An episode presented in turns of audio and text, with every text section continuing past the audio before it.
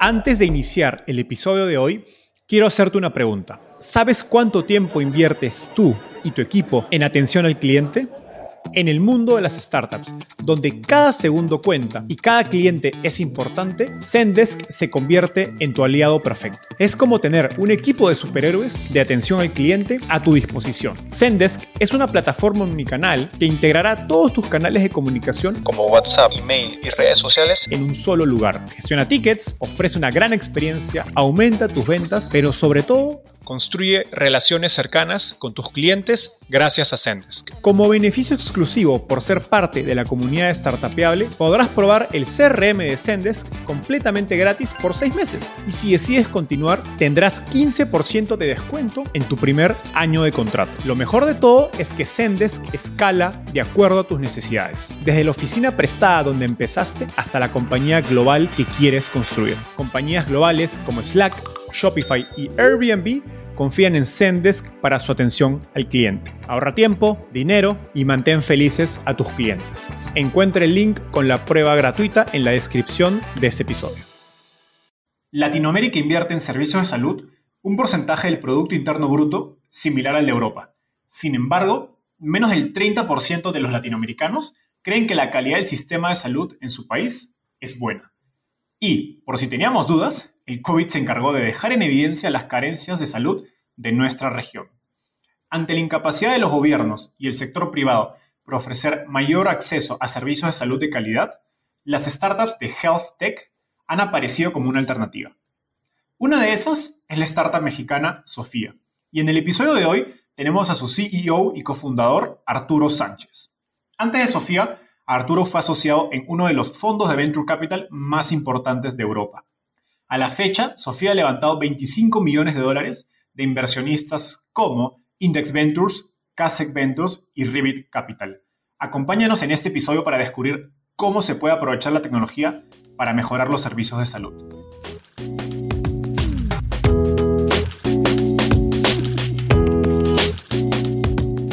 Hola, mi nombre es Enzo Cavalier y soy un convencido de que el emprendimiento en tecnología es una oportunidad histórica para resolver los problemas más urgentes de Latinoamérica. En este podcast conversamos con emprendedores e inversionistas de las startups más impactantes de nuestra región para descubrir cómo se idearon, escalaron y levantaron venture capital para solucionar problemas tan grandes como la educación, las finanzas y la salud. Recuerda visitar www.startapeable.com donde encontrarás todo un ecosistema de recursos para tu camino startup.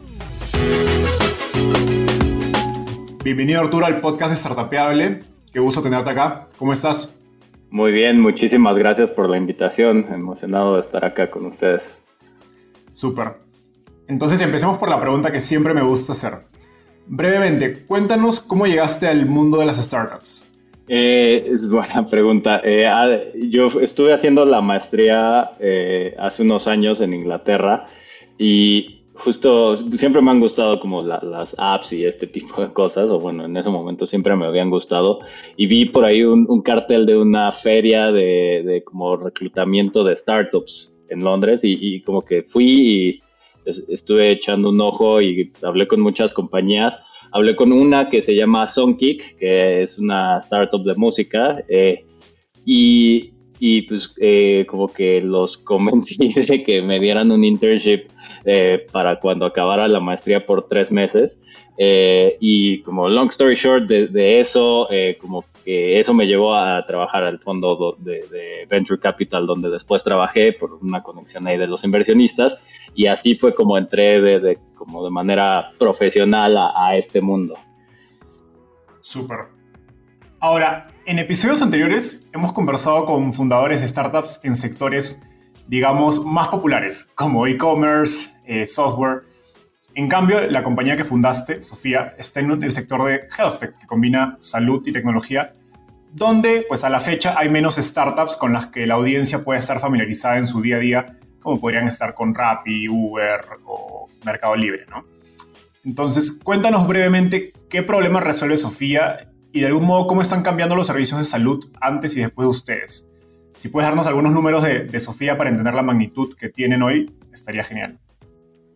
Claro, sí, te cuento. El problema que estamos resolviendo es el de mejorar eh, la forma en la que la gente cuida su salud y esto lo hacemos a través de un plan de, salud este, completo que es bastante eh, distinto, al menos en México. En otros países este, hay cosas un poquito más parecidas, pero creemos que este, en México eh, había un gran vacío de, una solución que te este, permitiera cuidar desde cosas chiquitas como puede ser una, gripa o, un esguince o cosas así que, tal vez este, no requieren una hospitalización y sí como hasta episodios de cuidado mayor. Entonces nosotros diseñamos este producto que junta un seguro eh, este, que cubre la parte financiera y un servicio de acompañamiento de salud que empieza este, con videoconsultas y luego te guiamos en que este, si tuvieras que ir a un especialista en persona con quien ir y, si tuvieras que ir a un hospital, pues te vamos guiando. Entonces es como este paquete como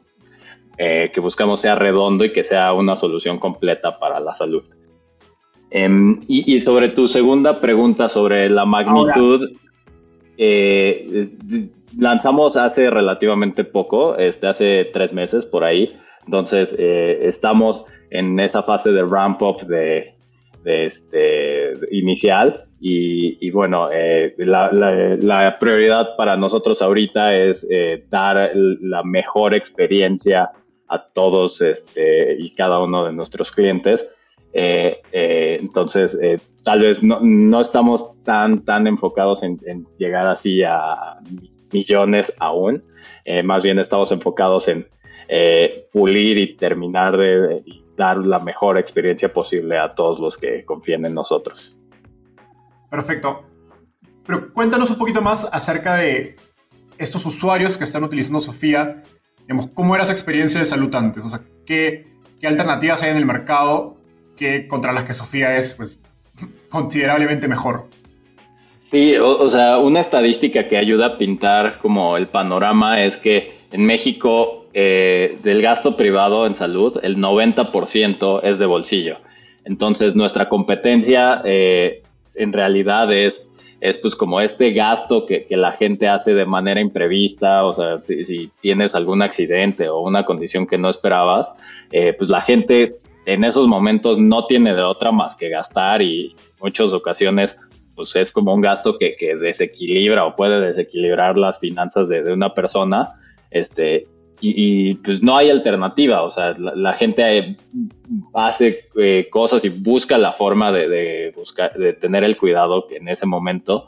Este, Sofía ofrece una alternativa que pagando una mensualidad como mucho más razonable te da la cobertura que necesitas y, y este y pasa un episodio de cuidado mayor, pues el seguro lo cubre y no desestabiliza tus finanzas. Entonces, en ese sentido, lo que queremos cambiar y lo que estamos cambiando es, pues la gente no debería estar expuesta como a esa volatilidad de, pues, si te pasa algo, eh, pues tener como que mover tu mundo financiero y todo tu mundo para hacer frente a ello.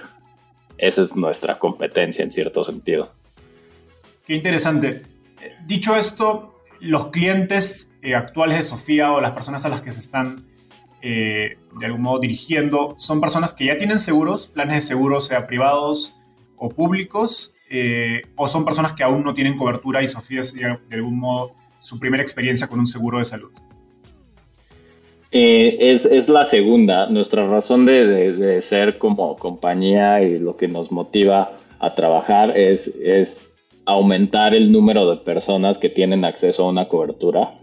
Eh, o sea, creo que los seguros que existen tienen muchísimas cosas que mejorar eh, y, las experiencias podrían ser mejores, más ágiles y, demás, pero dentro de cierto segmento, típicamente el más afluente de la, de la población, esos seguros tienen penetración alta y, nuestra misión no es como eh, llegar y, quitarle los clientes y dar una mejor experiencia. Si eso pasa, está súper bien, pero nuestra misión y lo que nos mueve es que estas personas que por distintas razones, ya sea precio o porque es difícil de entender, no habían tenido este, una cobertura que los protegiera y nosotros hacerles fácil y accesible el tener una cobertura. Entonces, pues sí, o sea, expandir el número de personas que no tienen que estar preocupándose por eso.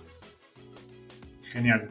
De algún modo, me imagino que Sofía incluso puede ser su primera experiencia con seguros en general, ¿no? Porque suele ser un perfil de clientes que, como me explicas, probablemente tampoco tiene seguros de, auto o de, casa. Eh, y es muy interesante cómo Sofía puede ser la primera puerta a toda esta suite de productos que pues protegen las finanzas, aparte de la salud, protegen las finanzas de una persona y las hacen más predecibles. Si me permites eh, eh, comentar sobre lo que dices, 100% y, y, justo por eso nosotros empujamos más el ángulo de comunicaciones sobre la salud, porque creemos que eso es algo súper relacionable, tal vez más eh, relacionable que un concepto tal vez más abstracto como, como es un seguro. La salud todos lo tenemos muy presente y digo, este, en esta época de pandemia mucho más, pero es algo que, que todos lo sabemos que es importante. Entonces, nosotros queremos tomar eso y, como explicar cómo un seguro te puede ayudar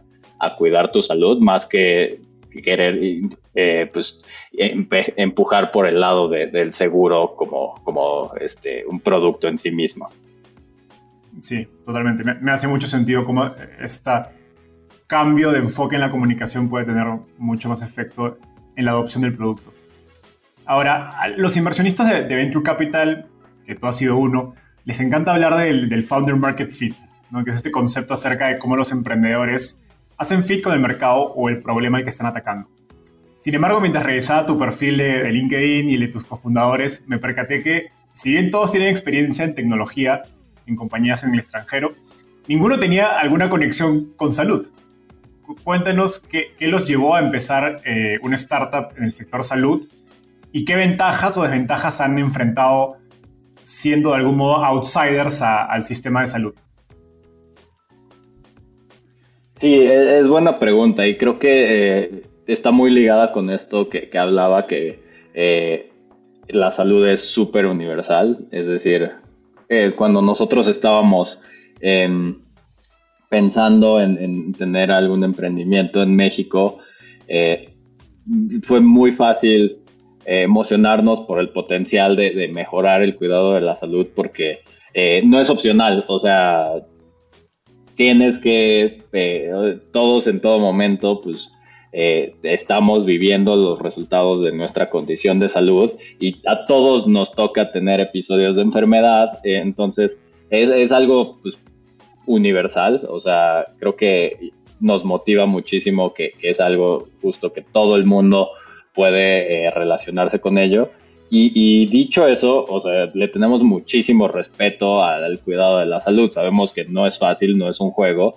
Este, entonces, lo primero que hicimos, o de hecho, la primera persona que se unió a nuestro equipo fue nuestro director médico, que este, pues es un eh, médico especialista, que, que, él sí entiende pues, a detalle y, la técnica y todo el, la profundidad del cuidado de la salud desde el punto de vista médico. Y hemos intentado meter eso, este, ese ADN eh, médico eh, en mucho de cómo es nuestro producto, cómo son nuestras operaciones, cómo pensamos el, negocio, cómo funciona nuestro modelo de negocio. Entonces, eh, a pesar de que no venimos de un background profesional en salud, eh, pues lo veo, es, un, es un campo muy, muy motivante, es universal y le tenemos respeto y hemos incorporado la, experiencia de gente que sí es experta en eso. De acuerdo. Ahora que sabemos un poco más sobre Sofía, me gustaría dar unos pasos atrás para entender el panorama de los servicios de salud eh, en México, si tienes algunos datos sobre la región, mejor, y la oportunidad que hay para health tech como sector en general. Eh, evidentemente los sistemas de salud en los países latinoamericanos tienen muchos desafíos, escasez de médicos, infraestructura, sistemas de información pues, muy antiguos, eh, costos altos, etc. En este contexto, cuando estaban evaluando la idea de Sofía, ¿qué problemas identificaron en el sistema de salud y dónde vieron más oportunidades para aprovechar tecnología? Sí, es, buena pregunta porque uno de los problemas que vimos es eh, que, está muy desconectado como todos los elementos del sistema de salud. O sea, una forma muy tangible de, ver eso es como en México no existe el, concepto de expediente médico electrónico universal. Es decir, en otros países eh, tú tienes tu historia médica y esa te va siguiendo eh, con los diferentes doctores y proveedores que, vayas este, usando. En México eso no existe. Em, y, eso es como un ejemplo de, que, de cómo el sistema son pues, muchas partes este, no relacionadas. Entonces, nosotros el problema que queríamos atacar era el de tomar como todo este sistema con muchas partes y, acomodarlo en torno a este plan que creamos y hacerlo más fácil de entender y navegar porque creemos que facilidad y claridad en eso se traduce en mejor cuidado para las personas. Eh, esa es como nuestra columna vertebral, por decirlo así. Y a medida que pase el tiempo, eh, vamos a ir eh, trabajando en mejorar puntos del sistema de salud. Por ejemplo, el producto de Sofía incluye videoconsultas ilimitadas con un médico internista y eso te permite mejorar la parte de, como ingreso al sistema. Es decir, cuando tú tienes muy poca fricción para hablar con un médico internista, es más probable que eh, si te sientes un poquito mal, eh, hables con este médico en vez de intentar adivinar o en vez de intentar buscar en Google qué tienes. Y eso se traduce en, mejor cuidado eh, durante ese episodio. En el futuro nos gustaría mejorar también como la parte de si sí tienes que ir a, un proveedor físico, pues cómo es esa experiencia y cómo ligarlo más cercanamente con esta primera este, interacción y, así eh, eh, en ese sentido. Creo que además de eso, como esta forma de pensar en el sistema más que como cosas puntuales, nos pinta otra posibilidad que es que hay muchas compañías haciendo cosas muy interesantes en, salud en, México, en Latinoamérica y en el resto del mundo. Eh, por ejemplo, eh, estamos a punto de anunciar este, una colaboración con una compañía que se llama Yana, este, que, tiene un servicio eh, para manejar la salud mental a través de una app eh, y tiene este, como una solución.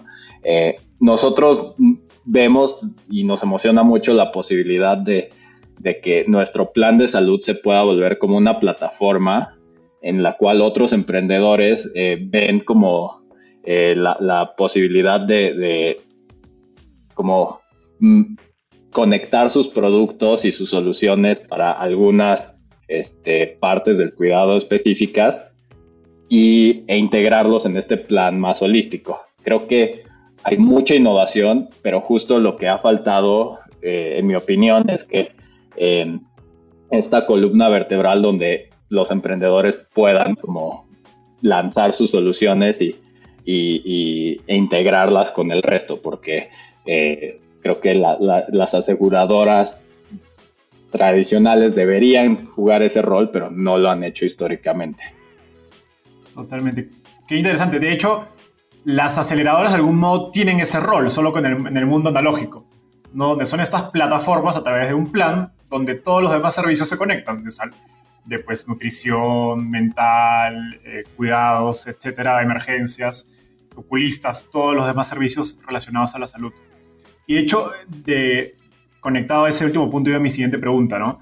Creo que el, parte de la complejidad del sector salud, como explicas, es porque hay muchos grupos de interés importantes cuyos incentivos parecen no estar alineados, ¿no? Y, en mi experiencia personal, yo soy peruano, en Perú también recuerdo, cuando iba a un hospital a otro, tenía que ir a pedir mi historial médico, que no es universal, como decías, pedirlo, pagar para que lo impriman y llevarlo al otro médico, que en términos prácticos, en un mundo tan digital parece una locura, ¿no?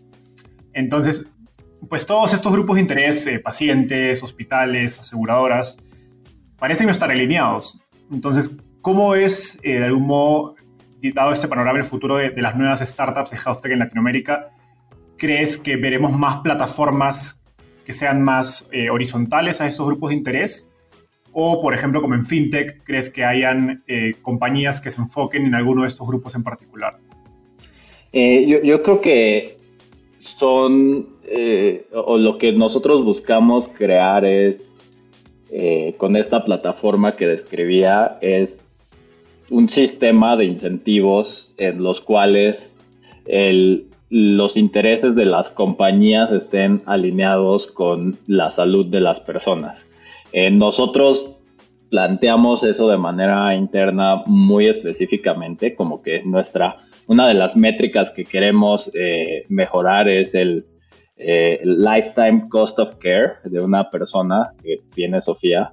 Y, esto te obliga a no pensar en, en, el cuida en cada episodio de cuidado individualmente y te, te obliga a pensar, ok, tal vez eh, tener esta acción preventiva se, vea caro hoy, pero en, 15 años tal vez eso este, se va a ver muy barato porque le, evitamos a la persona tener estas tres enfermedades.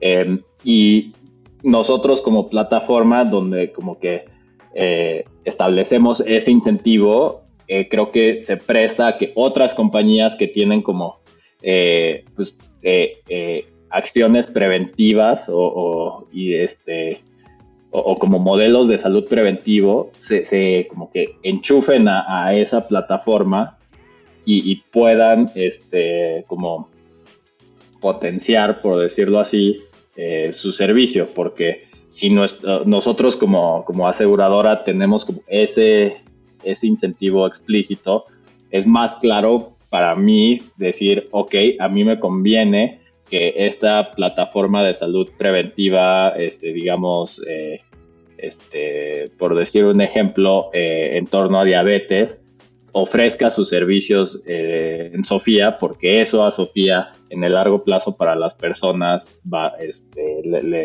como que va, va, a hacer que sea más como económico su cuidado.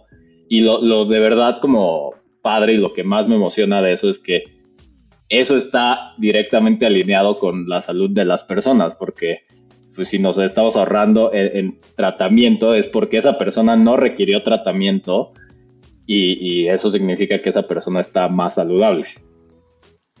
Claro, de algún modo es un win-win. lo que están haciendo es alinear el modelo de negocio de ustedes a lo que le conviene a la persona, ¿no? Y que, de hecho es algo que siempre se, recuerdo haber escuchado a autoridades eh, médicas, ¿no? Cuando hablan, sobre todo a nivel de gobierno, ¿no? Cuando están hablando de los planes de, pues, de salud para los próximos cinco años, eh, sobre todo en etapas electorales. Y todas estas autoridades hablan acerca de, pues, oye, debemos orientar el presupuesto o el gasto público a la prevención en lugar de la a resolución de problemas, ¿no? Eh, entonces, lo que ustedes creo que nos diste un buen ejemplo de hacer que las consultas con un médico interno sean de algún modo libres, que sean accesibles, eh, quita esta barrera de eh, que pues, el, el, paciente pueda asistir de mucho, era mucho más seguida, siendo más preventivo y en el largo plazo esto puede componerse en pues, ahorros significativos para ustedes como compañía, pero también para el paciente en términos de pues, evitar enfermedades que simplemente con buena prevención pudieron haberse eh, previsto. ¿no? Sí, sí, sí, 100%. Ahora, quiero meterme un poquito más a, un poco más técnico acerca del componente de, seguros o InsurTech que tiene Sofía. Los productos de seguro tienen esta particularidad de que vender más no necesariamente implica más ganancias, porque pues no estás vendiendo una taza o una comida, porque cada cliente tiene un perfil de riesgo distinto, entonces las ganancias esperadas por cada cliente son distintas en el tiempo y de hecho está conectado con lo que estábamos conversando hace unos minutos. Eh, y de hecho en tus, en tus últimas entrevistas mencionabas que pues, las compañías de seguro están financieramente incentivadas a que la gente sea más saludable. Nuevamente, es lo que nos explicaste. ¿Cómo se refleja esto en la evaluación de riesgos que ustedes hacen para sus seguros de salud hoy? Eh, creo que un ejemplo que pinta cómo lo pensamos es el caso de, personas este, con, obesidad. Eh, nosotros vemos una oportunidad como eh, pues muy padre de, que si nosotros ofrecemos eh, un, plan de cuidado específico para una persona con obesidad, este, y, a través de este plan de cuidado eh, logramos que esta persona pierda peso y, que por lo tanto sea más saludable, este, nosotros podemos después ajustar hacia abajo su prima si logra ciertas metas. Eh, y eso está bien padre porque nosotros, o sea, como que sí estamos tomando un riesgo más grande en asegurar una persona con obesidad, pero si logramos que mejore, eh, estamos bajando ese riesgo. Entonces, como decías, esa, esa póliza o ese, esa cobertura se vuelve más lucrativa para nosotros. Pero lo más padre es que pues, para la vida de una persona que logró ese cambio, pues eso probablemente sea aún más valioso que, la ganancia que nosotros vamos a generar.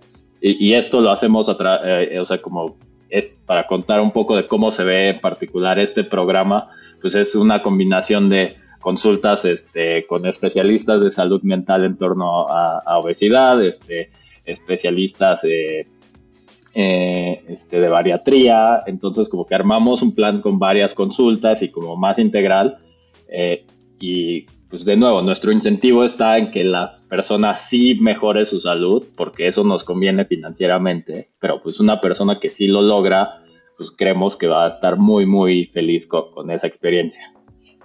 No, qué, qué, fascinante. De hecho, en, en Estados Unidos hace algunos años eh, leí acerca de una compañía que se llama Health IQ, si no me equivoco, eh, que tiene un comportamiento similar y no, no, no, sabía que alguien estaba haciendo algo de, ese tipo en, Latinoamérica. Buenísimo.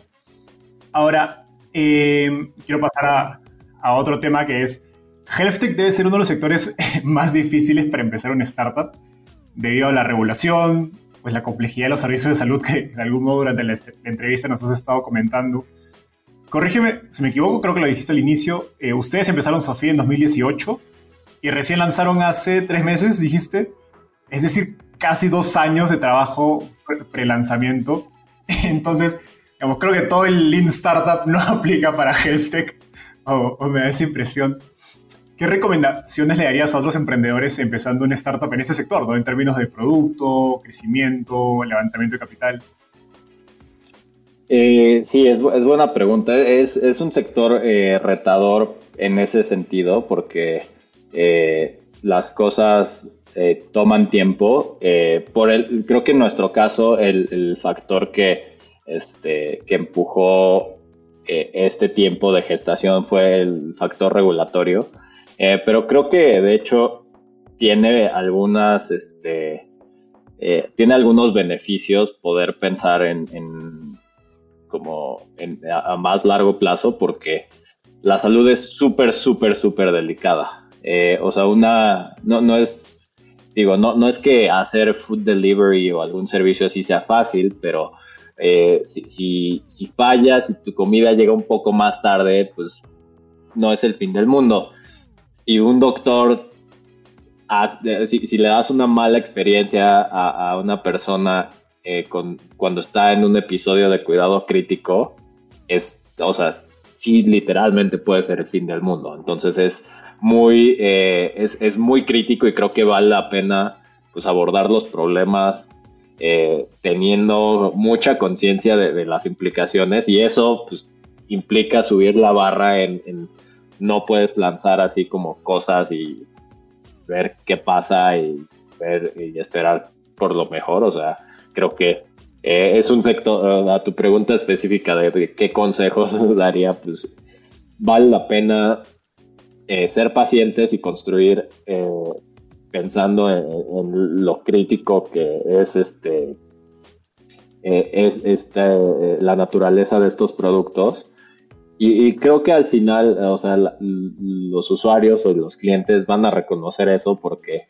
de igual manera que, tal vez si, tu comida llega a tiempo pues a la semana no vas a estar pensando en eso. Si, si tú genuinamente le ayudas a una persona en un momento de crítico de su salud en un año va a seguir como recordando eso eh, con, mucha este, gratitud y creo que eh, eso pues, es valioso para una compañía y, para la persona. Y creo que el, el, caso contrario, el contrafactual, también es cierto. Si en un, en un momento crítico de la salud de las personas le das un servicio muy malo, esa persona también se va a acordar por el resto de su vida Exacto. y probablemente no vuelva a ser tu cliente. Sí, sí, sí, por eso vale la pena tomarse el tiempo. Ahora, la siguiente pregunta es inspirada por uno de, tus inversionistas, que me pareció muy, muy interesante. ¿Cómo construyes la cultura de tu equipo cuando durante casi 12 años has estado como en stealth mode, ¿no? en un modo oculto de acerca de qué estás construyendo? Eh, es muy buena pregunta. Eh, es un reto. Eh, nosotros estuvimos siempre muy enfocados como en construir el, producto y, creo que lo que hicimos varias veces fue como tener milestones intermedios que nos proponíamos. Ok, en esta fecha tenemos que tener este producto con este nivel de madurez y, como que nos poníamos a trabajar este pues muy, muy en serio y como eh, tomando esos deadlines internos este, bastante eh, seriamente.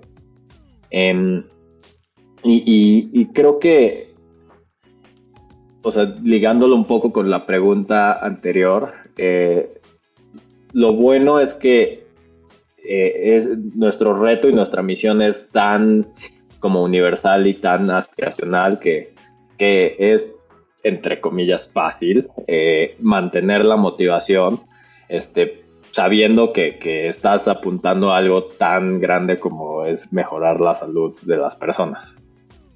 Claro, es, una misión tan bondadosa que es mucho más fácil que tu equipo conecte con ella porque pues todos han tenido una experiencia personal en su vida de algún familiar o ellos mismos donde han tenido que enfrentarse con un sistema de salud pues que parece cualquier cosa menos humano, construido casi en contra de sus propios cuidados, y pues eso a una persona le deja malos recuerdos. Eh, y creo que es gracioso porque es incluso eh, transversal a, las clases sociales, ¿no? Incluso gente de clase alta con acceso a muy buenos seguros privados ha tenido malas experiencias y evidentemente gente de menos recursos también las ha tenido.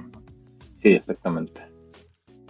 Ahora, eh, Arturo, tú, tú eres uno de, esas, uno de esos pocos emprendedores que ha hecho carrera en Venture Capital fuera de Latinoamérica. Y en Estados Unidos, digamos, es, común escuchar estas historias de, inversionistas que luego deciden saltar al otro lado de la mesa y convertirse en emprendedores. En nuestra región, creo que esta situación es menos común. Quizás el caso más conocido es de David Vélez, el, el fundador de Nubank. Entonces, tú debes ser uno de esos pocos eh, casos latinoamericanos. Cuéntanos, ¿qué aprendiste durante tu tiempo en Index Ventures, que es un fondo de, Venture Capital en Londres para la audiencia? ¿Qué aprendiste en Index Ventures y qué influyó o cómo influyó en tu manera de empezar Sofía y en tu rol actual como CEO? Eh, es, una gran pregunta. Creo que eh, de las cosas que, más moldearon eh, mi, pensamiento en torno al lo que es crear una startup fueron esos años que estuve como, inversionista y, eso eh, creo que me ha ayudado eh, sobre todo como al nivel más estratégico y, más de, plantear eh, cómo quiero o cómo queremos atacar el problema de la salud o del cuidado de la salud en Sofía.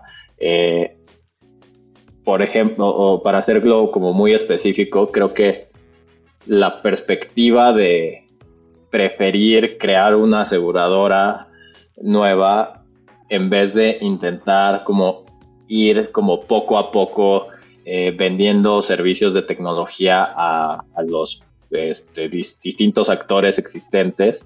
Es algo que viene de, ver lo difícil que es convencer a compañías tradicionales si eres una startup en adoptar nueva tecnología. Entonces, pensando en, cómo es, el problema del cuidado de la salud es un sistema y pensando en pues, las historias que vi de, compañías que, tienen que convencer así empresas muy tradicionales, lo tendrías que multiplicar por 5 o por 10, por cada, el número de actores que quieras como modernizar.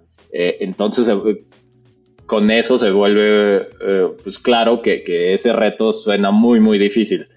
y contraintuitivamente suena más fácil ponerte en el punto de, pues yo voy a ser la aseguradora y entonces mm, tengo mucha más influencia en, cómo este, pues los distintos actores tienen que operar eh, y, este, eso te genera pues más como em, leverage para hacer un cambio. Creo que este es un ejemplo de, de cosas que tal vez antes de pasar tiempo viendo este, pues muchas empresas haciendo cosas distintas no hubiera sintetizado a esa conclusión. Y, sí, o sea, creo que a ese nivel como muy estratégico es donde pienso que, haber estado en esa posición me ayudó mucho.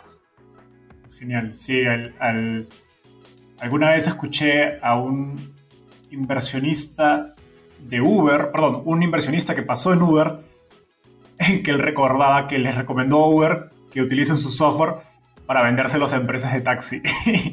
si hubieran, le hubieran hecho caso, no hubiera existido. Lo que estoy diciendo. ¿Para qué hacer algo para aseguradoras? Mejor soy una aseguradora yo mismo.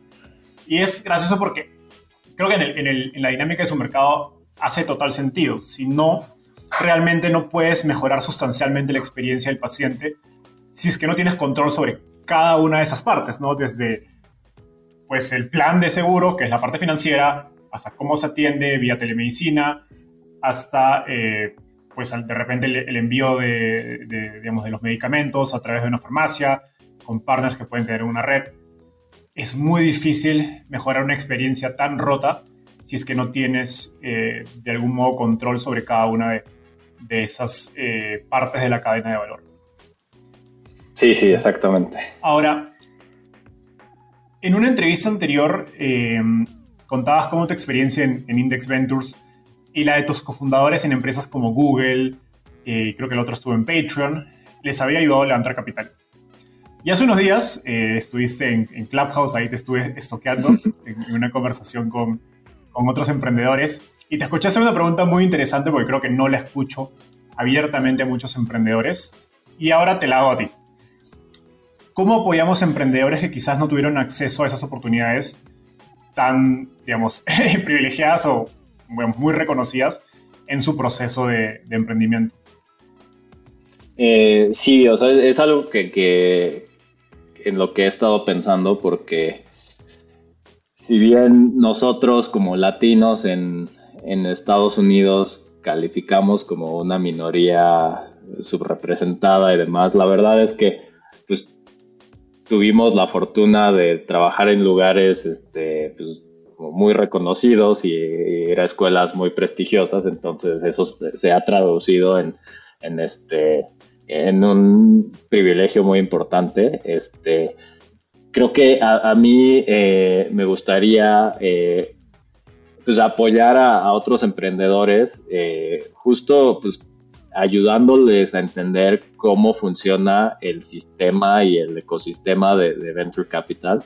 Creo que hoy es tal vez más fácil de entender, hay más recursos, hay más discusión, hay mucho más capital, entonces es más fácil de navegar.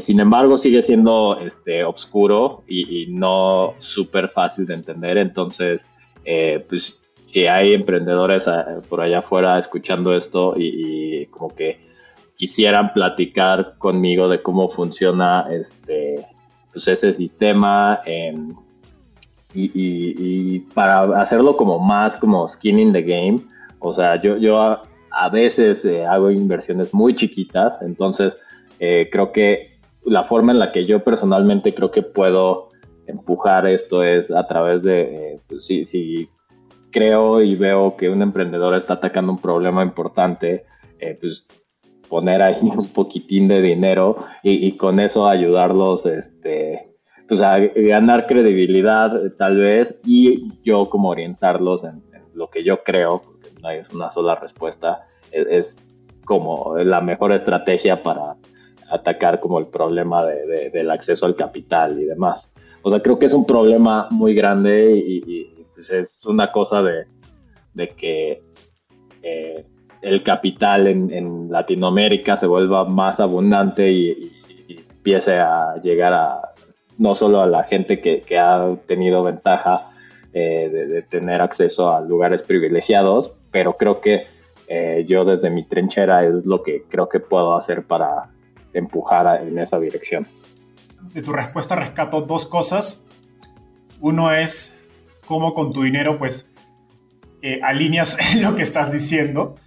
y sobre todo, pues de cara a, realmente respaldar o apoyar emprendedores que, como dices, no tuvieron esas oportunidades. Y segundo, de algún modo, cuando otros inversionistas pues ven que Arturo Sánchez de Sofía, ex Index Ventures, eh, apoyó a un emprendedor que quizás no tiene esos sellos, tu nombre de algún modo les, digamos, se, se transfiere a ellos, ¿no? ese reconocimiento y pues tú puedes ser ese Index Ventures para, para otros nuevos eh, emprendedores que, digamos, de, de, backgrounds distintos, diversos, que no tuvieron acceso a esas oportunidades. Entonces creo que hay un, un tema de cómo podemos creo que también está conectado a cómo los inversionistas que ya están en el ecosistema, pues expandimos nuestras redes de contactos para llegar a personas de, con backgrounds distintos que igual pueden tener ideas geniales y enfoques muy interesantes a, problemas importantes de, de, nuestras economías. Genial, Arturo. Llegamos a la, parte final de la entrevista. A esto yo le llamo ronda de tweets. Voy a hacerte una pregunta y me tienes que responder en lo que te tome escribir un tweet, o sea, menos de, un minuto. ¿Estás listo? Sí. Primero, un request for startups. ¿En qué verticales o tendencias te gustaría ver más emprendedores? Últimamente he estado pensando en la idea de un como startup forest que sea eh, existe esta eh, como todo este mundo de, que se llama agroforestación, que es como replantear qué tipo de especies hay en un bosque para que podamos como hacer agricultura con bosques en vez de con planicies, eh, como crecer árboles que den comida, básicamente, y, armar todo el ecosistema en torno a eso. Eh, esta o sea, como que esta, pues es tecnología y esta forma de pensar eh, la, agricultura tiene muchísimo potencial como mecanismo de, carbon capture y en contra de climate change. Probablemente si no estuviera haciendo Sofía estaría trabajando o estaría investigando sobre ese mundo. Buenísimo. Estoy viajando de Ciudad de México a Londres. ¿Qué libro debería leer? Eh, yo acabo de leer un clásico que eh, nunca había eh, levantado, que es el de The Hard Things About Hard Things, este, de Ben Horowitz. se me hizo súper, súper bueno. Muy, mucho consejo táctico, mucho este, también como pues, más filosofía de startup, por decirlo así. Es excelente, se lo recomiendo a cualquier persona que, esté eh, viendo ser CEO o sea CEO. No, no puedo estar más de acuerdo. ¿Qué te gustaría cambiar del mundo de las startups en Latinoamérica? Buena pregunta. O sea, si, cuenta como el acceso a capital eh, como parte del mundo de las startups, eso me, me gustaría. Me gustaría que este, hubiera más. Creo que hacia allá va el mundo, o sea, cada vez vemos más inversionistas eh, de Estados Unidos y Europa invirtiendo en la región.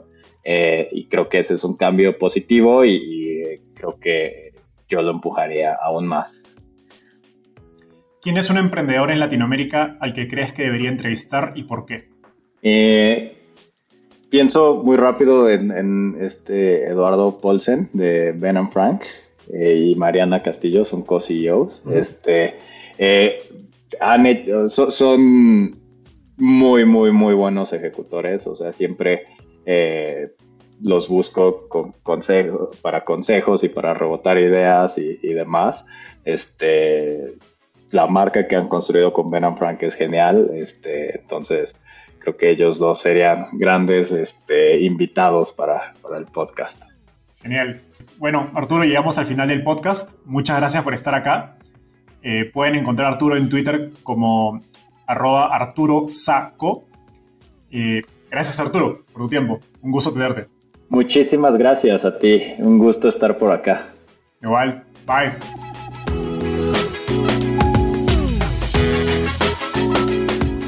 Gracias por escuchar este episodio. Espero que te hayas llevado tanto como yo. Suscríbete a nuestro podcast para seguir aprendiendo de los principales referentes del ecosistema startup en Latinoamérica. También visítanos en www.startapeable.com donde encontrarás un glosario, blog y directorio con recursos valiosos para tu startup. Conmigo es hasta un próximo episodio con un nuevo invitado.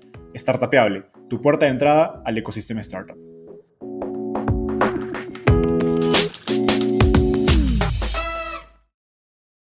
Este es un podcast producido por Explora.